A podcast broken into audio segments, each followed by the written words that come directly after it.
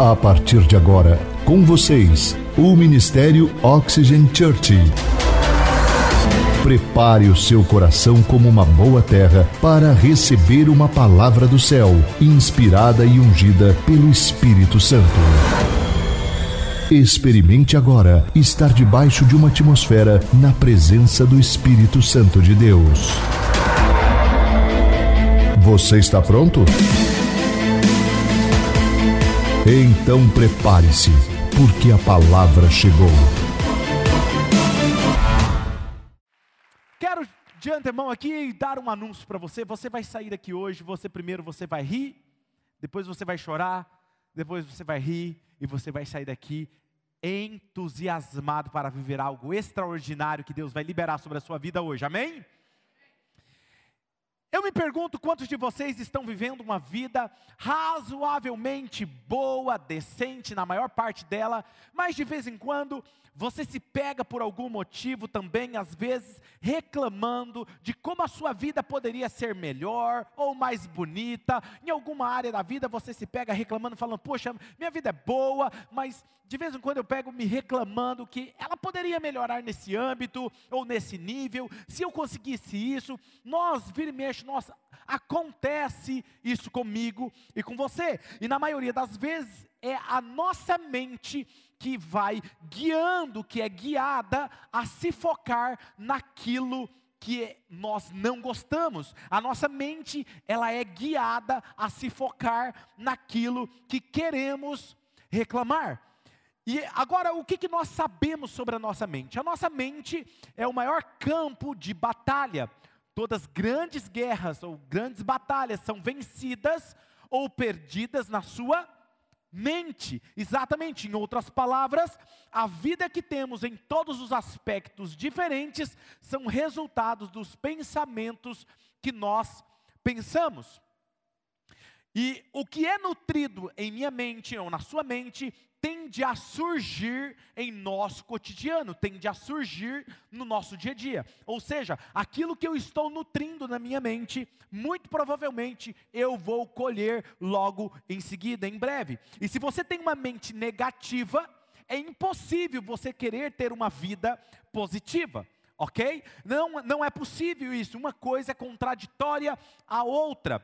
E se a sua mente está consumindo pensamentos negativos constantemente, ela irá gerar resultados do que está dentro dela. Ou seja, se eu não tomo cuidado aquilo que a minha mente está absorvendo constantemente, aquilo que eu estou nutrindo, eu vou colher resultados daquilo que está dentro da minha mente. Em outras palavras, o que você está vivendo hoje é resultado do que você tem nutrido na sua mente por um longo tempo. Está comigo aqui? E para isso eu quero revisar hoje com você um pensamento chave dessa série que está em 2 Coríntios capítulo 10, versículo 3 ao 5. Abra sua Bíblia ou o aplicativo do seu celular em 2 Coríntios capítulo 10, versículo 3 ao 5. Diz assim: Pois embora vivamos como homens, não lutamos segundo os padrões humanos. As armas com as quais lutamos não são humanas. Ao contrário, elas são quê? Exatamente, elas são poderosas em Deus para destruir fortalezas. Então destruímos argumentos e toda pretensão que se levanta contra o conhecimento de Deus e levamos cativo todo pensamento para torná-lo obediente a Cristo. Por isso, o título da nossa mensagem de hoje é: Destrua os seus pensamentos negativos. Se você quer viver o melhor de Deus, você precisa aprender a lidar com esses pensamentos. Se você teve, esteve conosco nas últimas semanas, você deve ter percebido e aprendeu que nós falamos sobre o poder da mente, como Deus criou ela de forma tão poderosa, de uma forma tão incrível. E nós falamos da realidade que é incrivelmente complexa, porém, nós falamos de que nós temos algo chamado de caminhos neurais, temos caminhos neurais. E quando nós estamos entendendo esse conceito, apesar de ser complexo, é necessário para que possamos mudar algumas coisas em nossas vidas. Mas o que é interessante você saber é que a cada pensamento que nós estamos pensando, nós estamos criando um novo padrão, um novo hábito. E quando eu penso um pensamento, eu estou tornando aquele pensamento, o fato de eu pensar nele novamente, muito mais fácil do que pensar em um pensamento novo. Porque pensar em algo novo é criar um novo padrão, é criar um novo caminho neural, e isso é desconfortável. Por isso que é mais fácil permanecer nos velhos hábitos, nas velhas formas de pensar do que renovar a nossa mente. Porém, um dos princípios cristãos é renovar a nossa mente à luz da palavra de Deus. Não vos conformeis com este mundo, mas renove a sua mente. Por quê? Porque só renovando a sua mente, o apóstolo Paulo diz em Romanos o quê? Você será você poderá experimentar qual é a boa, perfeita vontade de Deus. Se nós queremos experimentar a perfeita vontade de Deus, nós precisamos renovar a nossa mente constantemente à luz da palavra de Deus. Mas agora eu quero explorar melhor essa ideia sobre caminhos neurais com você hoje e, e apresentar a vocês aquilo que nós chamamos de viés cognitivo. Viés cognitivo, ou como muitos o chamam de filtro mental filtro mental ou viés cognitivo. E o que é um viés cognitivo, pastor? Um viés cognitivo é uma definição muito simples, é um viés cognitivo é um erro de raciocínio. É um viés cognitivo é um padrão de distorção de um julgamento que ocorre em situações específicas. Então, se fosse para eu resumir para você o que é um viés cognitivo, seria: viés cognitivo é um erro de raciocínio baseado em experiências pessoais ou preferências. O filtro mental, então, ele afeta o seu modo de pensar, ele afeta a forma de você enxergar a realidade. Em outras palavras, o filtro, esse viés cognitivo, são como lentes que você coloca na sua mente, pelas quais você começa a enxergar e interpretar os fatos que te acontecem. E quando você cresce, por exemplo, em um contexto muito difícil, numa família que tem um ambiente muito é, difícil, praticamente você cria uma estrutura de pensamento, uma lente, um viés cognitivo que te faz interpretar a sociedade e os fatos que acontecem com você de forma errada, distorcida. Vou te dar um exemplo. Imagina se você cresce com um homem que tem autoridade abusiva, ou alguns são abusados por homens ou por outras pessoas. Você tenderá a achar que todos os homens são abusivos. Então você vai olhar para todos os homens e você vai reagir repulsivamente a todos os homens. Mas a pergunta é: todos os homens são agressivos? Não, mas por você ter colocado aquela lente, você cresceu, você criou um padrão, você tende a repulsar. Isso acontece muito com mulheres que têm dificuldade de se relacionar. Ela não entende porque ela começa um relacionamento, ela está indo bem, mas de repente algo acontece e ela rompe o relacionamento. Ela não consegue entender porque se repete. Muito provavelmente ela tem que trocar esse viés cognitivo. Entendeu? Trocar essas lentes. E nós podemos ensinar melhor isso mais para frente, mas tem que trocar. Quando você troca, então muda a sua mentalidade e a forma de encarar outras coisas. Quer ver outro exemplo? Um outro exemplo para que você entenda é quando os pais, você cresce numa família onde os pais dizem constantemente que pessoas ricas são más. Pessoas ricas, não, essa pessoa enricou porque ela roubou. Não, fulano tem esse carro porque ele deve estar roubando, ele deve estar sonegando o imposto, ele deve fazer isso. E você cresce ouvindo essas é, como se fossem verdades para você. Cria-se então um viés cognitivo onde você entende que todo mundo que é rico é mal, todo mundo que está prosperando financeiramente tem algo de errado na vida dele. E o que acontece? Você cria um auto-sabotador em você, que quando você começa a ter sucesso na sua vida financeira, e aí você não entende por quê, quando as coisas na sua empresa, no seu trabalho estão rompendo, você recebe uma promoção, você começa a ganhar mais, de repente você perde tudo, perde as suas finanças como se fosse pelo vão dos seus dedos. O que, que é isso? Você mesmo cria situações para você se livrar do dinheiro, porque existe algo dentro do seu cérebro que foi um viés cognitivo que diz que toda pessoa rica é má. Para reforçar a crença do seu pai e da sua mãe, você então faz o quê? Eu não posso ser rico, porque no dia que eu for rico eu vou ser mal. Quer ver outro exemplo? Outro exemplo muito claro disso é quando você se sente culpado é, por alguma coisa que aconteceu na sua infância. Então você vive se culpando, e por causa dessa culpa no seu interior, você age com essa culpa, porque você se martiriza, porque você errou, e você acha que você sempre vai errar. Esse tipo de pessoa ela é insegura, ela tem medo de tomar decisões e ela não entende porque ela tem dificuldade em tomar decisões importantes na vida por causa do quê? Da culpa que ela sente dentro dela, o medo gera insegurança. E o interessante a se observar é que quando se muda o filtro, o nosso filtro, nós mudamos a forma como nós nos sentimos acerca de nós mesmos. Ou seja, mude o filtro e você vai mudar a sensação. Mude, mude o filtro e vai mudar o seu sentimento. Para te ajudar a entender, imagine o seguinte: quando você está tirando uma selfie para você postar nas redes sociais, no seu Instagram, você não gostou da foto, aí você olha para a foto e fala assim: essa foto não ficou legal, então aí o que, que você faz? Você muda o filtro. Dá uma olhada nessa foto aqui, volta antes, volta. Olha só, essa foto é uma foto que eu e minha esposa nós gostamos demais. Nós estamos bonitos, como sempre, nós somos bonitos, né, meu amor? E aí, a minha filha resolveu colocar um filtro, dar um clique. E olha o que a minha filha fez conosco. Exatamente, muda o sentimento acerca de mim mesmo. Está me entendendo? Ou seja, percebe que quando você muda o filtro, muda a sensação, muda a percepção. E apesar de ser uma foto, mas é muito verdadeiro em sua vida. O filtro muda a sensação.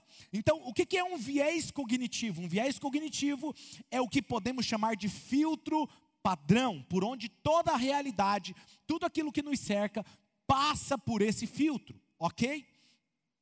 E quando o nosso cérebro está pré-programado para pensar de uma certa maneira, ele também está pra, programado para se pré-conectar e interpretar uma situação. Ele já está pré-programado para isso.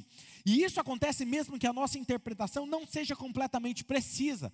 Ou seja, nem tudo que você interpreta sobre a realidade é uma verdade. Nem tudo que você interpreta sobre o seu cônjuge, ou sobre o seu trabalho, ou sobre a sua realidade, ou sobre o que você está vivendo hoje, é uma verdade. É verdade para você que está vivendo aquilo. E as pessoas que estão à sua volta ficam olhando e falando assim, cara, não entendo porque a pessoa age assim. Não já aconteceu isso com você? De alguém falar algo e você fala assim, cara, eu não sei porque essa pessoa fala isso, olha a vida que ela tem. Por quê? Porque para ela está passando por um filtro que faz sentido para ela. Mas, para quem está à sua volta, não faz sentido. Por quê? Porque duas pessoas podem entrar no mesmo ambiente, frequentar o mesmo ambiente e ter reações diferentes. Isso acontece, correto? Um exemplo é quando você está lá no seu trabalho. O chefe, ou o líder, ou o gerente chama um dos funcionários, um dos liderados, para dar um feedback um feedback positivo. E aí chama a pessoa, chama o voluntário, e você dá o feedback. Olha, o negócio é o seguinte: você está fazendo é, errado nisso aqui, será que você pode corrigir isso aqui e tal? E você corrige, olha, isso aqui não pode acontecer, isso não faz parte da nossa cultura. Olha, a visão da nossa empresa, do nosso trabalho é assim. Por favor, não repita mais isso. Não seja grosseiro com a pessoa que está chegando aqui, com o um cliente. Aquela pessoa, a primeira pessoa que recebeu esse feedback, ela vai falar assim: Nossa, mas precisa ser grosseiro desse jeito comigo? Porque você não entende o que eu faço por essa empresa. Você não sabe o quanto eu me dou por essa empresa. Eu trabalho duro aqui e começa a chorar, ou começa a alterar a voz, e extrapola, e fala, e xinga, e sai revoltado, e bate o pé, e isso, aquilo. Não acontece de acontecer isso.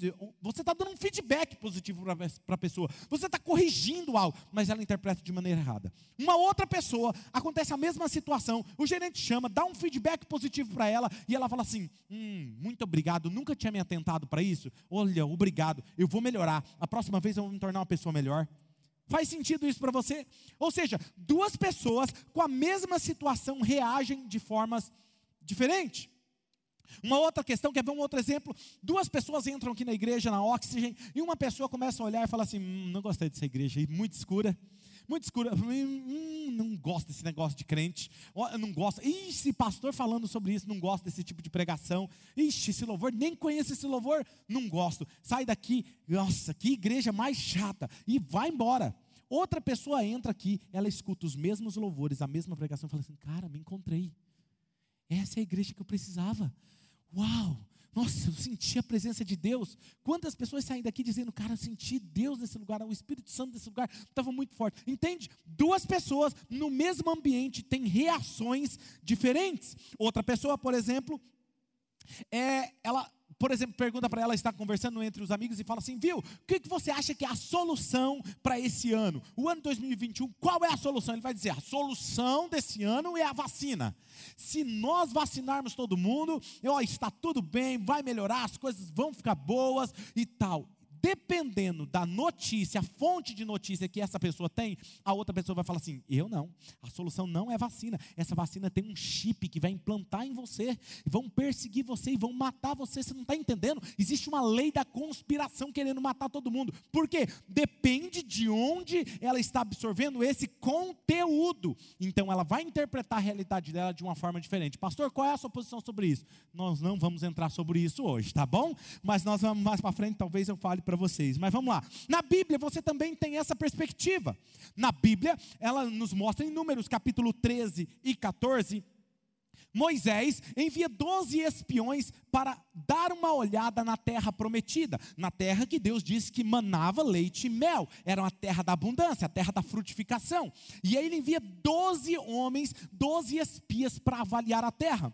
E eu acho interessante que não era o fato diferente, mas era o filtro que estava aqui em jogo. E o que acontece? Dois deles olharam para a terra e voltaram com um relatório fantástico. O relatório de dois deles dizia o seguinte: Uau, que terra incrível! É uma terra ótima, linda demais. Precisa de ver, Moisés, a paisagem dela. Os frutos são deliciosos. Olha, vai ser incrível morar nessa terra.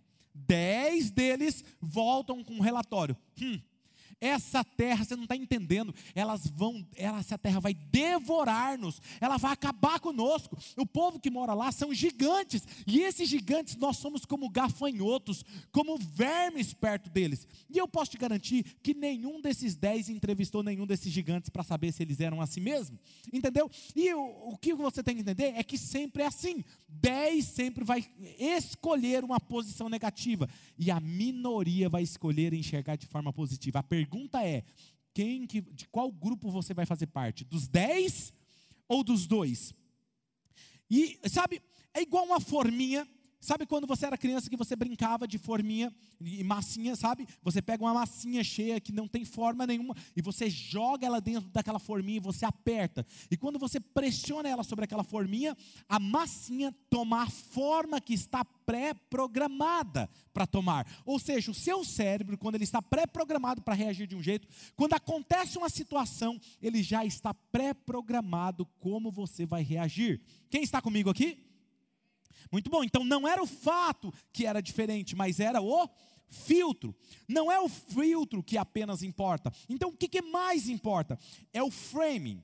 Framing, para quem mexe com vídeo, vai entender melhor o que eu estou falando. Framing, ele é uma captura de uma imagem, uma pequena imagem. E o vídeo, a imagem que você vê, é a junção de várias imagens, vários framing. Lembra daquele desenho que às vezes você pega vários papéis, você desenha um bonequinho assim, e aí você movimenta ele assim, conforme você passa as folhas, ele vai se movimentando igual o desenho?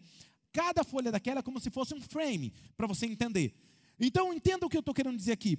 Como você enquadra uma situação é como você a vê. E como eu vejo, é como eu interpreto. E agora eu quero lhe dar uma ferramenta para te ajudar a vencer a guerra na sua mente. E é aquilo que eu chamo de ressignificado. Diga comigo, ressignificado. Isso significa que você vai reenquadrar uma situação, reenquadrar o seu relacionamento. Reenquadrar significa criar uma maneira diferente de ver uma situação, um relacionamento, mudando o significado do mesmo. É simplesmente criar uma maneira diferente de interpretar uma situação, um fato. E olhando para uma situação, um relacionamento, você muda o significado dele. Quando você muda o significado dele, você muda o seu comportamento. Você muda a forma como você reage, ok? Eu vou dar um exemplo para vocês que para ajudar você a reformular o seu dia, ok? Vamos lá, digamos que você acorde um dia, o relógio desperta, você levanta de manhã e você imagina que o seu dia vai ser ruim. Seu dia vai ser ruim. E aí, quando você olha, por exemplo, para essa imagem que você está vendo, de nuvens fechadas, tempestade, quando você olha para essa imagem, o seu cérebro detectou que seu dia vai ser como? Como? Exatamente, vai ser ruim, vai ser péssimo. Então você pode dizer facilmente: Poxa, meu dia hoje vai ser muito difícil. Vai ser muito difícil. Eu tenho muito que fazer hoje. Eu trabalho com pessoas que são realmente chatas. Eu trabalho com pessoas que não são comprometidas. Eu trabalho com pessoas que não gostam de mim. São pessoas difíceis. Elas, na verdade, pastor, elas me enlouquecem. Elas fazem coisas, parece que é para me perseguir. Eu não sei como vou conseguir fazer isso hoje, porque eu estou sobrecarregado e eu estou cansado, eu estou esgotado. Pastor, a vida é difícil. A vida é difícil, a vida é ruim. Oh meu Deus, o que, que eu estou fazendo para merecer tudo isso? O que, que eu estou fazendo para o meu marido enlouquecer essas crianças? Também, para que, que eu fui querer ter tantos filhos? Olha, parece que quanto mais eu chego esgotada em casa, meu marido fala isso, ou meus filhos fazem isso, parece que uma coisa atrás da outra. Olha, eu estou cansado desse carro velho. Esse carro velho me dá vontade, tem hora que de chutar ele. Entendeu? Olha, eu estou cansado, eu estou cansado. Eu trabalho num serviço que eu odeio, eu odeio aquele trabalho, eu odeio aquele professor, eu odeio aquele homem, eu odeio aquela mulher. Perceba que esse tipo de pensamento está sendo seu guia, está sendo o seu viés cognitivo. Como que você irá se sentir olhando para uma imagem dessa? Qual será a química que o seu cérebro irá liberar no seu corpo quando você começa o seu dia desse jeito? Lembre-se, mude o filtro, você muda o sentimento. Agora perceba uma coisa: perceba, é o mesmo dia, apenas um frame diferente. Se você olhar essa próxima imagem, o que acontece? Você estava olhando apenas para esse ponto. Tem alguém comigo? Quando você se foca naquilo que é ruim, você não enxerga mais nada daquela imagem. Você só enxerga aquilo. E aí, olha só, mas se você tivesse, por exemplo, agora o pensamento correto quanto a isso, um frame correto. Agora, à luz da palavra de Deus, o mesmo dia, a mesma imagem será vista com outro olhar, e é disso que nós estamos falando aqui hoje. Trazer um ressignificado para cada dia, uma situação ou um relacionamento. Ou seja, se você acordar no mesmo dia, na mesma imagem, mas com o filtro correto, você irá dizer o quê? Uau! Que dia espetacular que eu vou ter hoje. Vai ser um grande dia. Eu tenho muitas coisas para fazer hoje, mas o meu Deus está comigo. E se eu tiver alguma dúvida, Ele já me deu sabedoria necessária para resolver. Eu sou grato por ter o privilégio de viver hoje, porque muitos não puderam levantar hoje, porque Deus está comigo. Eu sou grato pela família que eu tenho. Eu tenho um trabalho que eu faço com excelência. Eu não ando baseado no que as pessoas falam eu amo pessoas e até mesmo aquelas pessoas chatas são contagiadas pela minha alegria, porque eu sou feliz e não tem nada que elas possam fazer que pode alterar o que eu sinto acerca de mim mesmo, porque eu sou filho amado e ninguém pode mudar essa verdade nem circunstâncias podem mudar essa verdade. Sou grato por ter esse carro, porque afinal de contas esse carro tem sido forte, o quanto ele tem aguentado, o quanto ele tem sido uma bênção para mim até hoje. Essa moto tem sido uma bênção para mim até hoje. Eu tenho certeza que na hora que for para eu trocar, Deus me dará as condições necessárias para fazer isso, mas enquanto eu estou com esse, vou honrar, vou limpar, vou tratar bem, porque isso tem sido uma bênção na minha vida. Obrigado, Jesus. Obrigado, Jesus, porque eu escolho sair sair da minha boca somente palavras de bênção sobre o meu dia, palavras de bênção no meu trânsito. Eu vou começar o meu dia fazendo devocional no Telegram com o pastor Claudinei. Vou nesse período da viagem, eu vou ouvir uma mensagem do nosso pastor lá no Spotify. Olha, Deus, obrigado pela equipe pastoral que o Senhor tem dado para a nossa igreja. Obrigado porque nós fazemos parte de uma igreja incrível. Obrigado porque nós aprendemos a viver segundo a tua palavra. Deus, obrigado porque eu sou alvo do favor de Deus. Você começa o dia desse jeito, como que o seu cérebro vai reagir? Seu pastor, todos os dias, quando a primeira coisa que sai da minha mente é isso. Deus, obrigado pelo dia espetacular que eu vou viver hoje. Porque você automaticamente Você não pode controlar o que acontece com você, mas você pode controlar como você enquadra as coisas à sua volta. Mas a boa notícia é que você pode controlar como você molda o que você deseja fazer. Desacelera então agora um instante. Vamos imaginar uma outra cena aqui. Desacelera um instante, pense agora sobre a sua vida, pense um pouquinho no mesmo nível de expectativa que você costuma ter durante o seu dia a dia. Eu pergunto agora para vocês: quantos de vocês queriam algo na vida? Algo na vida, vocês ansiavam, mas agora vocês estão experimentando algo oposto a isso. Talvez a, a, essa altura você falar assim: ah, a essa altura, pastor, eu pensava que eu estaria alcançando isso, alcançando aquilo outro, eu estaria já muito bem financeiramente, eu seria casado, eu teria aquele relacionamento, ou talvez eu queria alcançar, realizar, ter liberdade financeira, eu estaria viajando, e você hoje está vivendo o oposto disso. Talvez alguns de vocês sonharam em ter um ótimo casamento, e isso era exatamente o que você esperava, essa era a sua expectativa. E você então se preparou, você se tratou com pureza, você falou: Eu não vou pecar, eu não vou desagradar a Deus, porque eu quero ter a bênção de Deus. E você fez tudo certinho, e de repente você casa, e de repente as coisas começam a dar errado, e aí quando termina, o seu coração está quebrado, você está divorciado e sem entender o porquê isso está acontecendo. Ou Talvez você está vivendo aquele momento que talvez você falasse assim: olha, eu vou fazer a faculdade dos meus sonhos, eu vou alcançar a minha graduação. E aí você estudou, você trabalhou duro, você se formou, você pegou a sua graduação, você sentia-se agora preparado para realizar algo grandioso na sua vida. E hoje você se encontra trabalhando num trabalho que é bem aquém daquilo que você sonhou. Ou talvez você imaginava assim: olha, eu sonho um dia, pastor, em que chegará o dia em que eu vou viajar com meu, com meu esposo, com a minha esposa, vou ter liberdade financeira, não vou ter dívidas, e simplesmente hoje você se vê pagando boletos, pagando dívidas, e você não sabe o porquê disso. O apóstolo Paulo, ele sabe exatamente como você se sente essa frustração que você sente dentro de você, na sua história. E eu amo a história de, do apóstolo Paulo porque ele é incrivelmente inspirador. Porque como é que ele conseguiu treinar a sua mente para passar por algumas situações que você olha para a Bíblia e fala assim: "Uau, que incrível". A mente dele estava focada na palavra de Deus.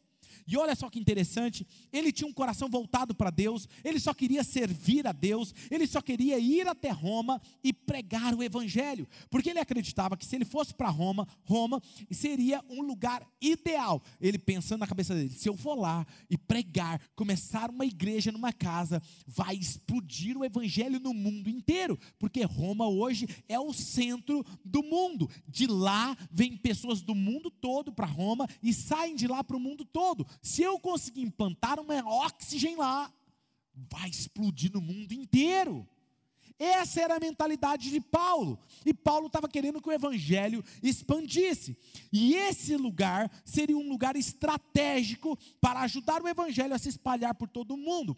Esse era o sonho de Paulo. Esse era o desejo mais profundo de Paulo. Esse era o alvo da lista de oração mais importante dele. Quando ele começava o dia, ele estava lá na lista de oração dele e ele colocava em oração aquilo nos devocionais dele.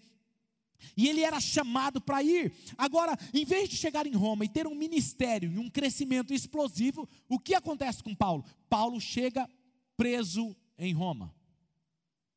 O oposto do que ele esperava. Agora ele está preso, esperando uma possível execução. Ele está ali, tudo o que ele queria, ele obteve o oposto. Obteve o oposto. Ele poderia ter enquadrado o seu dia naquelas nuvens escuras, sim ou não?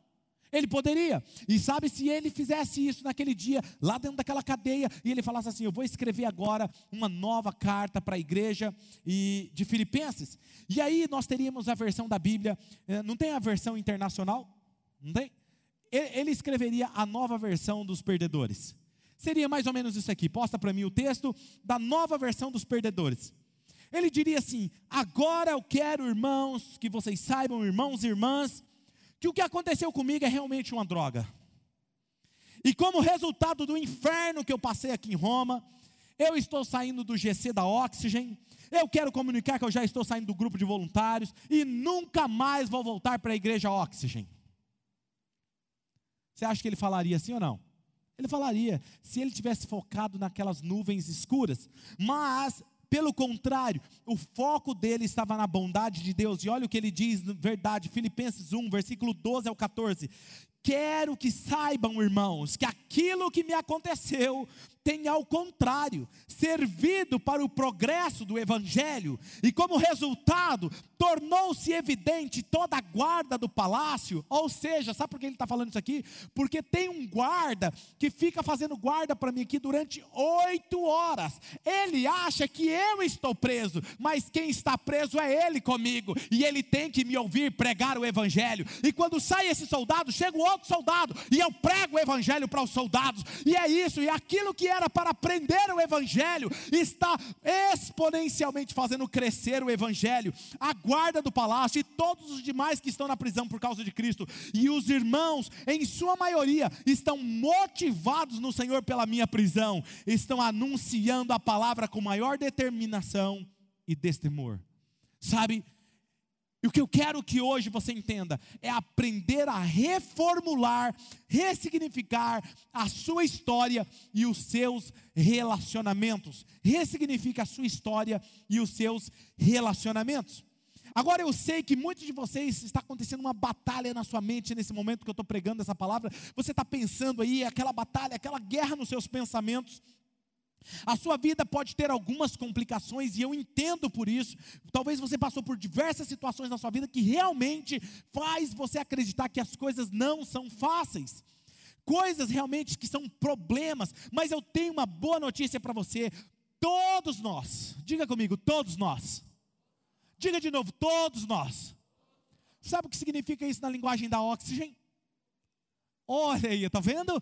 Todos nós, todos nós temos momentos difíceis em nossas vidas que precisamos ressignificar, todos nós brigas com o vizinho, discussão com os filhos, filhos dando trabalho, ou problemas lá na empresa, no trabalho, notícias ruins do médico, problemas financeiros, coisas imprevistas que acontecem. E eu costumo dizer que a coisa mais prevista acontecer é um imprevisto, né? Coisas que realmente causam medo, causam insegurança, coisas ruins na família, são tantas coisas que acontecem que acabamos nos focando em um pequeno frame da vida como um todo. Ou seja, de repente repente fecha a pandemia, fecha todo mundo, não vai trabalhar, não vai abrir. Ai meu Deus do céu, e agora? Quem vai me sustentar? O que vai acontecer? Ei, relaxa, relaxa, deixa eu te falar uma coisa: Deus ainda está no controle, Ele ainda está no trono, Ele cuida de você, Ele é o mesmo Deus de ontem, hoje e será eternamente. Ele pode enviar um cliente, mudar a sua história da noite para o dia.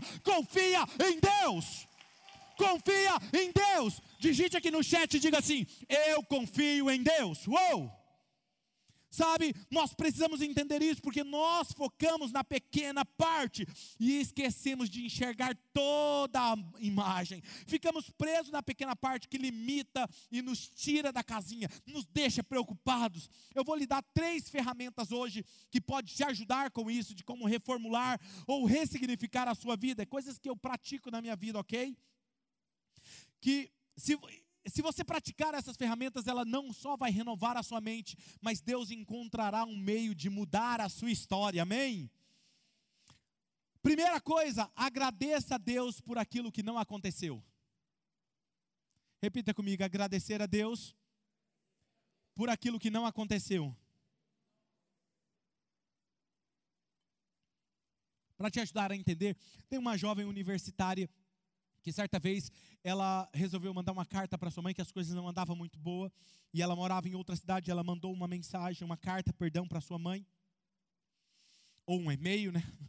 Mas você vai entender a história e ela começa a carta dizendo assim: "Mamãe, papai, eu tenho uma notícia não tão agradável e não é boa para dar a vocês. Por favor, eu peço que vocês se sentem e, e leia com muita atenção o que eu vou dizer aqui agora. Esses dias atrás eu saí para para a noite, na night aqui na nossa cidade, e eu bebi e eu me encontrei, conheci um rapaz e nós tivemos relações e eu estou grávida. Calma, calma, eu vou, vai ficar tudo bem. E esse rapaz disse que ele pode ser que ele vá se casar comigo, mas vai depender porque ele está acabando de entrar numa clínica de reabilitação de drogados. E ele realmente, assim, se ele sair de lá e ele conseguir um emprego, ele falou que ele consegue é, nos sustentar. Então, mamãe, calma, calma, papai, vai ficar tudo bem. Tudo que eu acabei de dizer para vocês não é verdade. O que eu quero dizer é que eu não passei em química. O pai e a mãe fez assim, uff, menos mal. O que eu quero dizer para você é que muitas vezes nós precisamos aprender a agradecer aquilo por, por aquilo que ainda não aconteceu. Nós precisamos olhar e saber assim, poderia ter sido pior. Nós não temos essa percepção. Quando a gente olha para as circunstâncias, a gente acha que está acabando o mundo. Quem está me entendendo? Então, realmente, muitos de vocês podem agradecer por aquilo que não aconteceu com seu filho. Talvez você perdeu o objetivo no trabalho. Talvez você tinha um alvo para conseguir um bônus esse mês e agora tudo fechou. Ou talvez você ia ser promovido e você não conseguiu receber, não conseguiu ser promovido. Talvez você perdeu o trabalho, ou talvez você está se sentindo devastado por causa de um relacionamento. Mas aprenda uma coisa: aprenda a agradecer a Deus, porque poderia ter sido pior. Nunca diga, eu estou no fundo do poço, eu estou, pastor, porque o senhor não conhece a minha história. Escute, eu já ouvi muitas histórias e eu posso te garantir, a sua história poderia ser muito pior. Quando você acha que está ruim, poderia ser pior. Então veja, essa ferramenta, ela vai funcionar quando você der um passo para trás e olhar para a imagem, apenas aquilo que está roubando a sua energia, o que, que você vai entender? Poxa vida, aquilo que está roubando a minha energia é tão pequeno, perto da beleza que Deus está me dando durante o dia. Aquilo é muito pequeno para me parar. Aquilo que está roubando a minha energia, a minha alegria, mas olhar para a tela toda e ver a beleza que Deus está dando. Pode até haver um ponto escuro na minha história, mas eu posso te garantir que esse ponto escuro é apenas um detalhe de toda a beleza que está voltada para mim, para minha vida, é apenas um ponto que compõe toda uma história. Então eu não vou deixar que apenas um ponto controle as minhas atitudes, não vou deixar que essa atitude do meu cônjuge roube a minha alegria ou me faça agir fora do controle. Eu não vou permitir que apenas uma pequena porção do meu dia determine o meu dia ou como eu vou agir. Percebe que muitas vezes é isso que a gente faz? Uma pequena porção determina como a gente reage. Segunda ferramenta que eu quero dar para você. Então, primeiro, agradeça a Deus por aquilo que não aconteceu. Segundo, prática do pré-enquadramento. Prática do pré-enquadramento. O que é isso, pastor? Pré-enquadrar é você decidir como você irá enquadrar uma situação ou quando algo acontecer você predetermina como você irá se comportar antes de você se envolver naquela situação.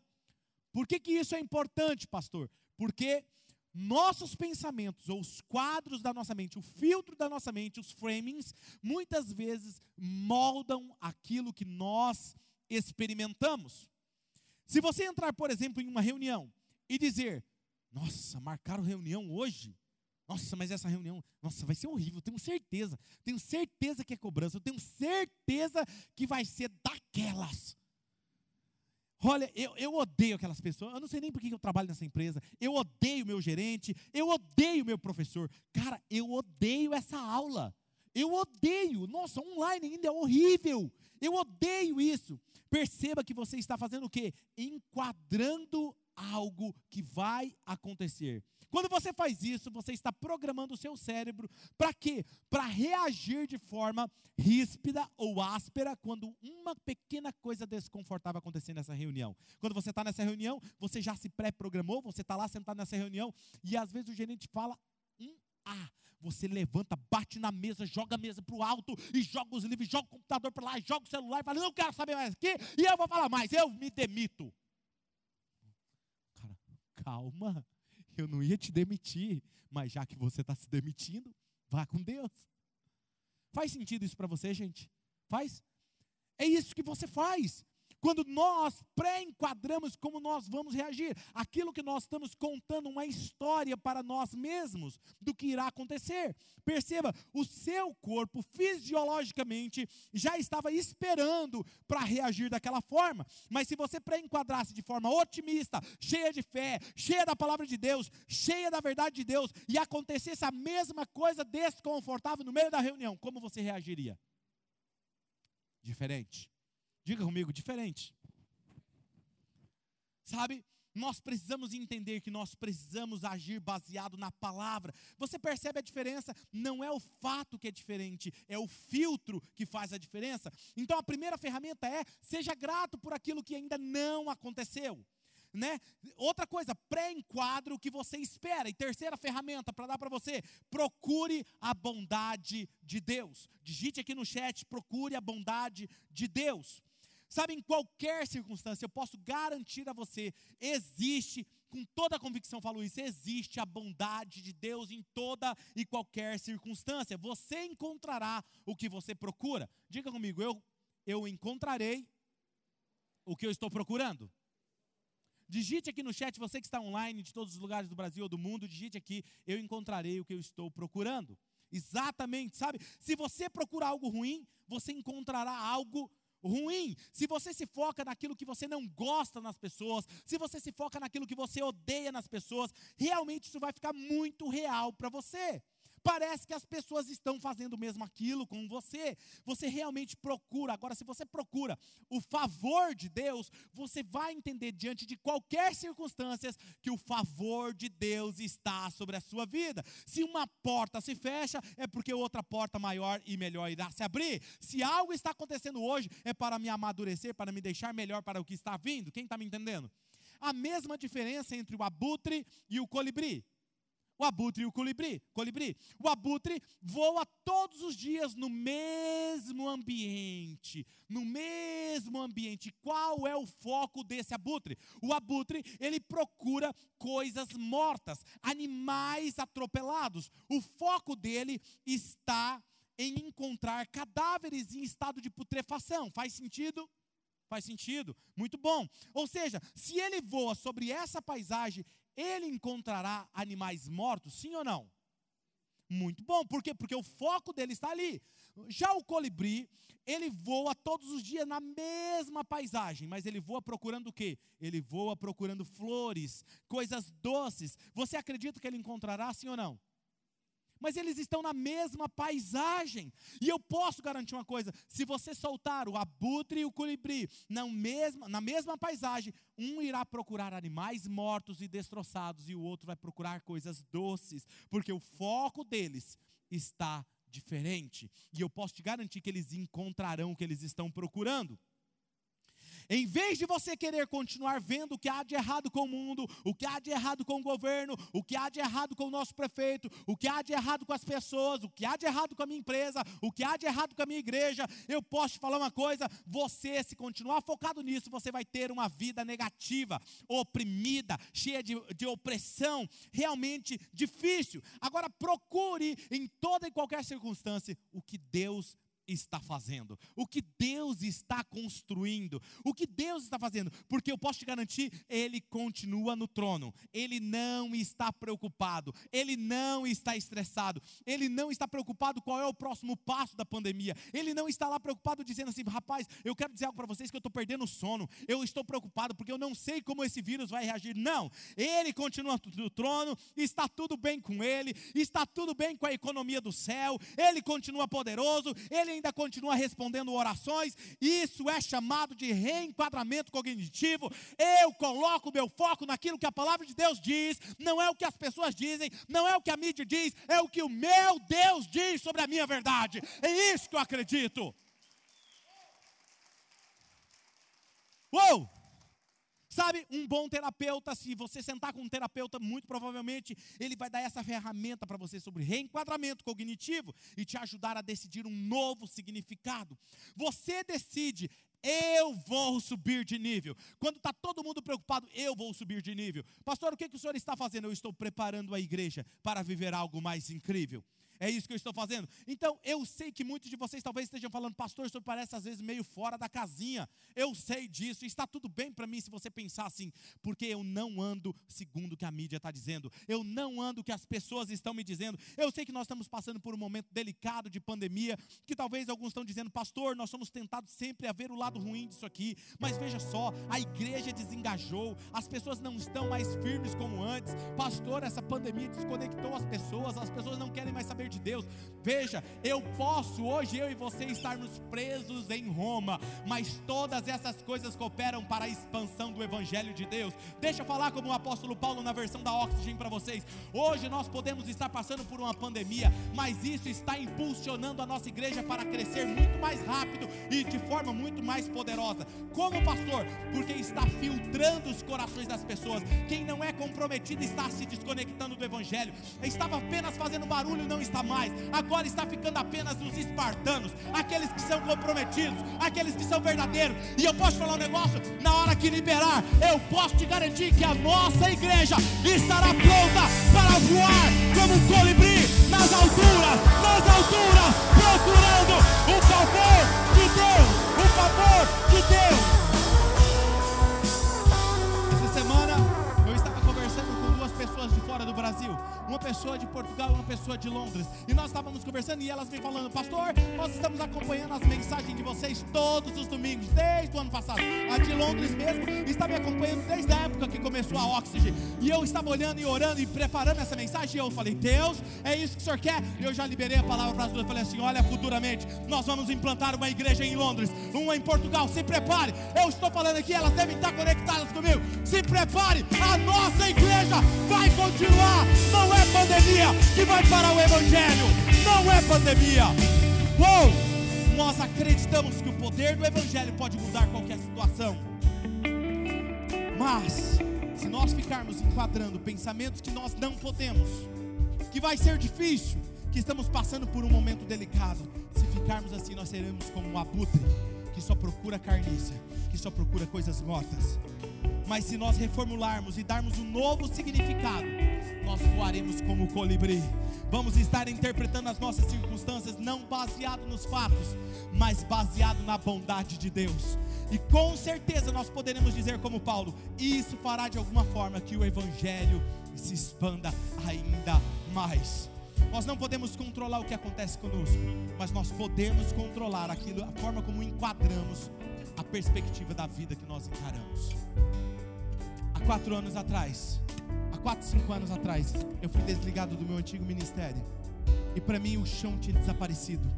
Eu achei que tinha se acabado. Mas eu entendi que eu precisava reenquadrar na palavra de Deus. E foi quando surgiu a oxigênio.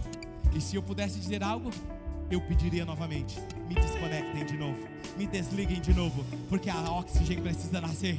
Ela precisa nascer uma igreja linda, irresistível para os sem igreja, irresistível para aqueles que não gostam de, de religiosidade, irresistível para pessoas imperfeitas. Só quando eu entendi isso, eu pude ser livre, livre do sentimento, livre daquele ressentimento. Feche os seus olhos.